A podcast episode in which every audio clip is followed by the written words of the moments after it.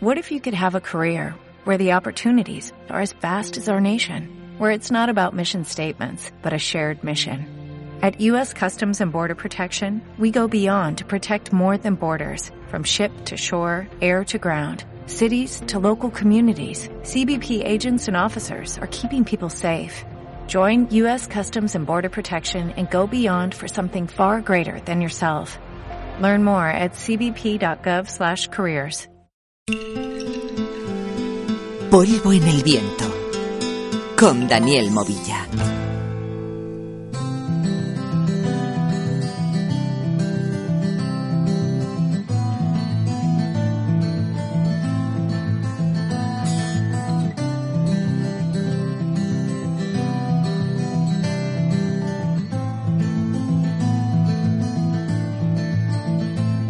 Buenas tardes, amigos.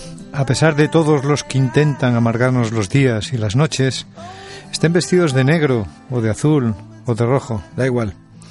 A pesar de todos ellos y a pesar de las malas noticias económicas, judiciales y políticas, seguimos animados y con ganas, disfrutando, los que puedan, de una primavera que se acaba y esperando, los que puedan, un verano tranquilo y caluroso.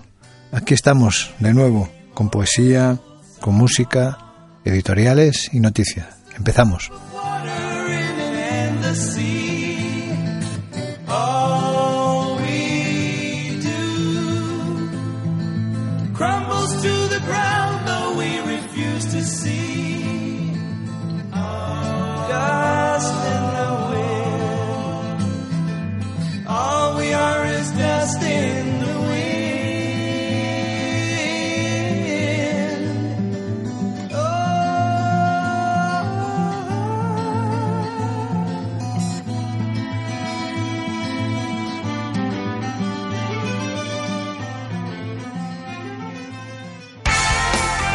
Mientras tanto, por Irene Serrano.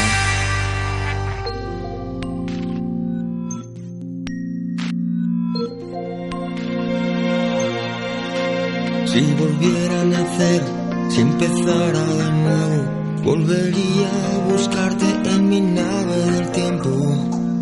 Es el destino quien nos lleva y nos guía, nos separa y nos une a través de la vida.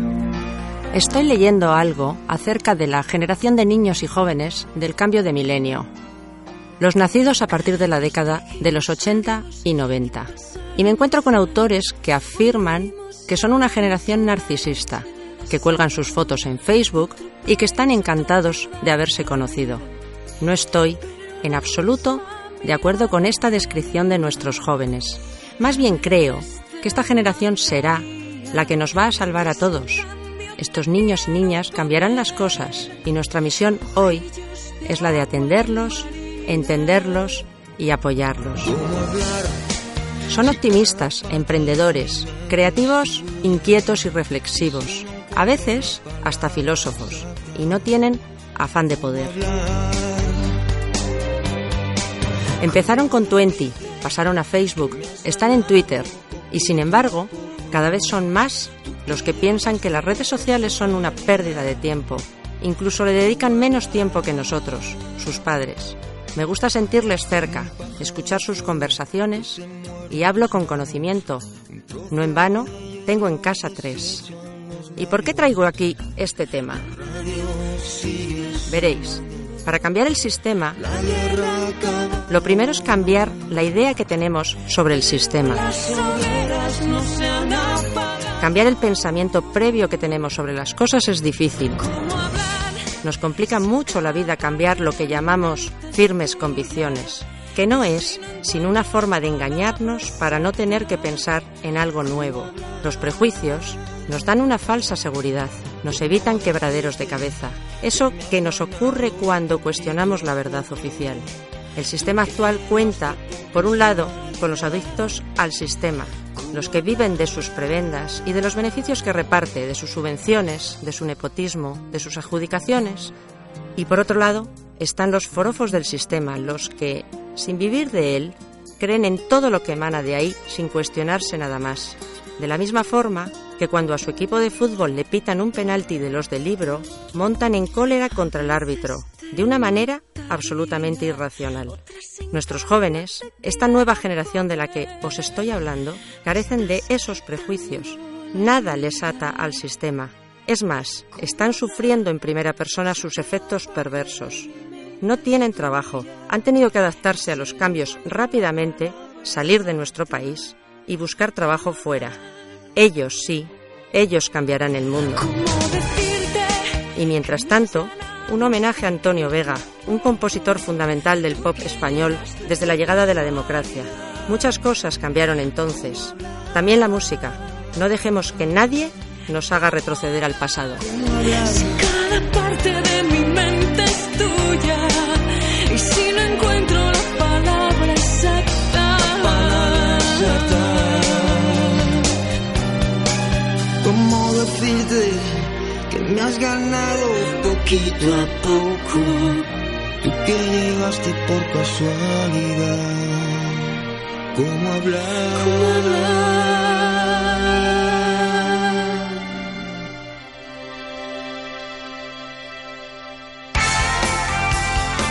Otras voces.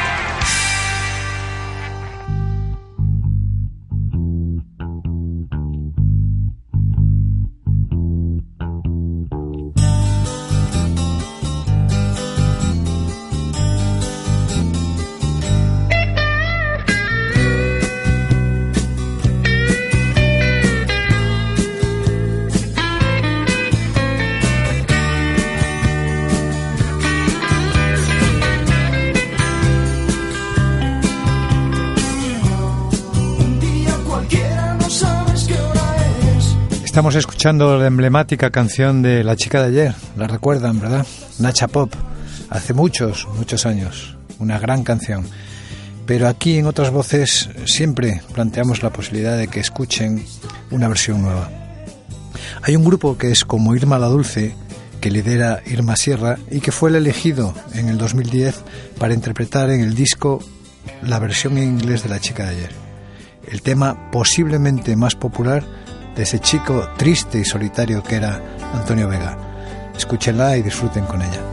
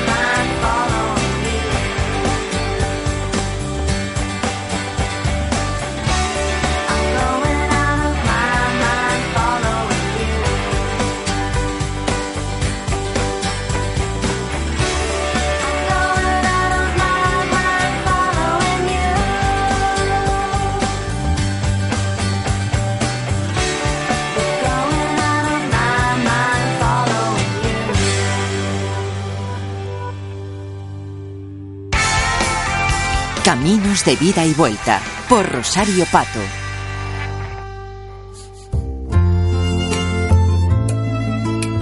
Y porque estamos solos, empezamos un verso.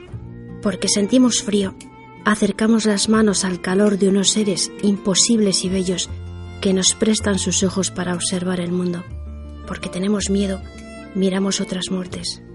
Y en nuestra oscuridad encendemos un sol de mediodía inmóvil que nos irá al ocaso. Huyendo del dolor, fatigamos el cuerpo por calles de ciudades que nunca son la nuestra, de la mano de gentes que habitan en nosotros. Porque tenemos prisa, inventamos finales. Porque nos falta el tiempo, inventamos más tiempo. Porque somos tan pobres, no nos pesa apostar lo poco que nos queda a este número incierto. Porque somos humanos, miramos a los dioses. Porque no somos dioses, jugamos a crear.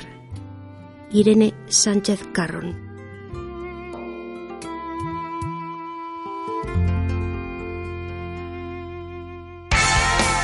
De aquí se sale por Monse Serrador.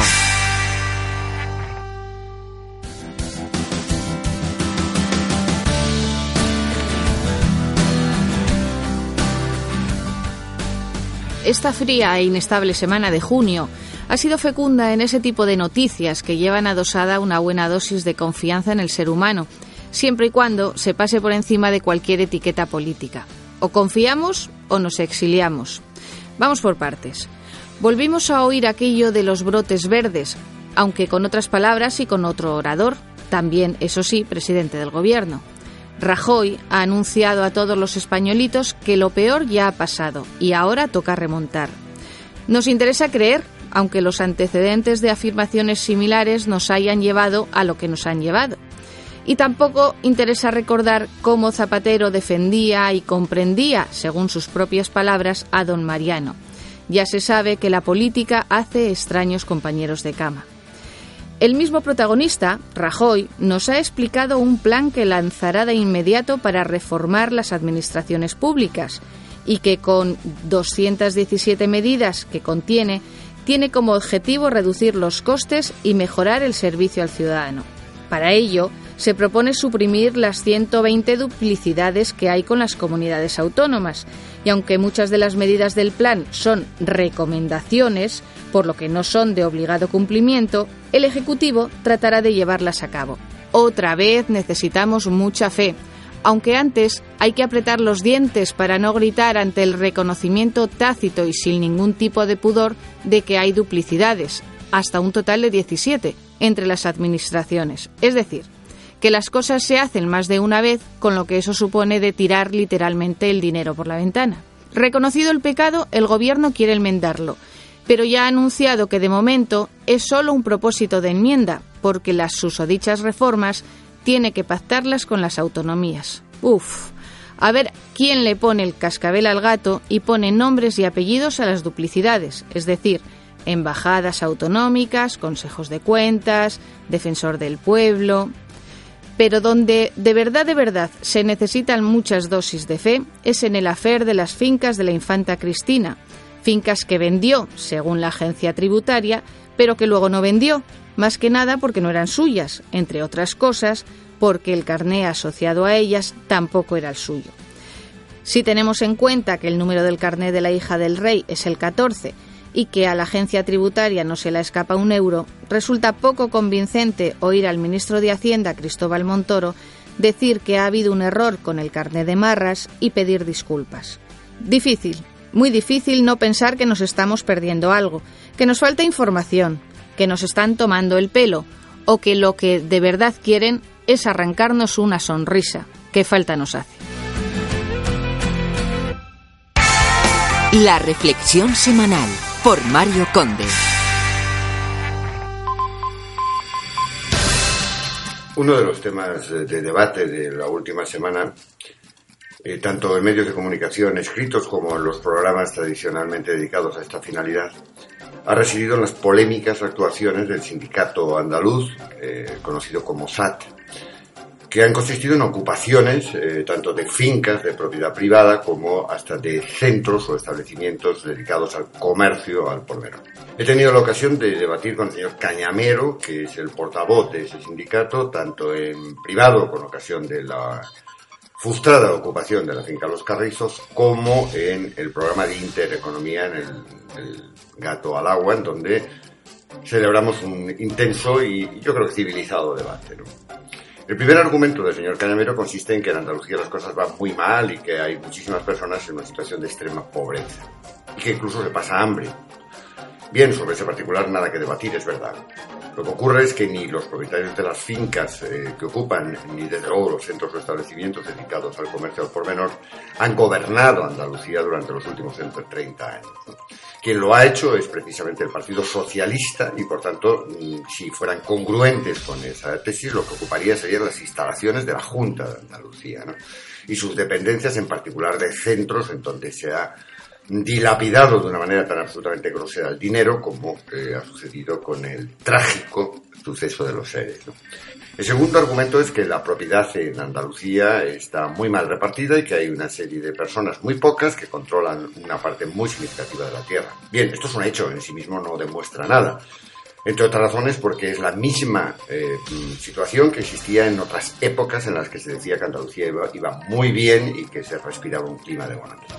El tercer argumento consiste en decir que, bueno, que la tierra no es de nadie, que la ha creado Dios y que por tanto toda propiedad de la tierra es ilegítima.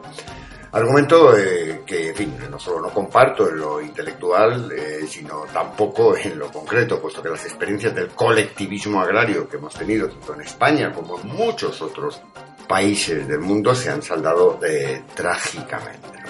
Lo que sí es evidente es que la propiedad privada de la tierra tiene que cumplir una función social. Esto es obvio. El derecho de propiedad no es un derecho absoluto ni muchísimo menos. ¿no? Y que como tiene que cumplir esta función social, hay que exigirle a los propietarios de las tierras que realmente pongan todos los medios a su alcance para obtener una explotación adecuada y contribuir a la creación de riqueza de la comunidad. Y esto, en este sentido, no es discutible ni es debatible y me parece muy bien que es lo que pretende el, sindicato. Ahora bien, si eso tiene que organizarse en torno a un banco de propiedad eh, de, la, de la Junta, perdón, de Andalucía o que tiene que ser una entidad de jurídica de derecho público, bueno, esto ya es un debate diferente. Hay que, hay que diferenciar. Primero, las propiedades públicas que inmediatamente se pongan en explotación y en cuanto a las propiedades privadas, que se les exija a los propietarios que cumplan con esta función social. Si para ello hay que cambiar las leyes, cámbiese, pero cámbiense las leyes no por la vía de la ocupación violenta de fincas que no se consiguen más que deslegitimar, en el fondo, las pretensiones de este sindicato. Lo que haya que cambiar se tiene que cambiar, sin duda, en esto y en otras cosas, pero siguiendo los métodos y las pautas que establece el sistema democrático y no actuando con violencia, porque ya sabemos que en este país la violencia tiene muy mala experiencia histórica.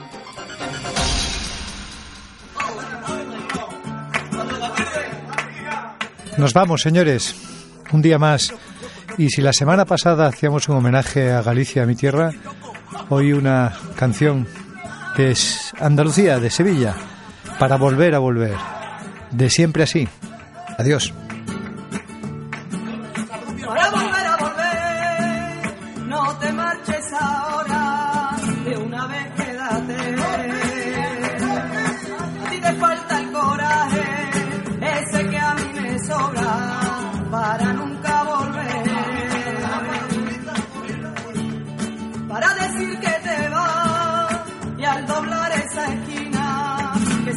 Solo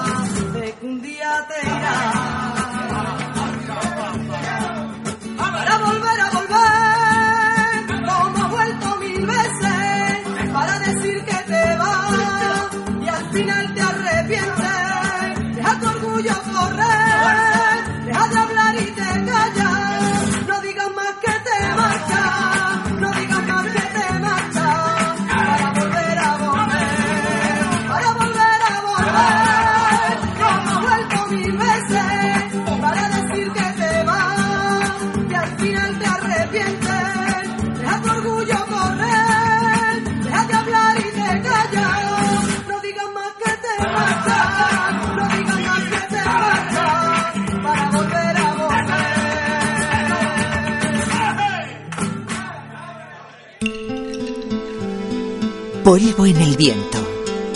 Con Daniel Movilla.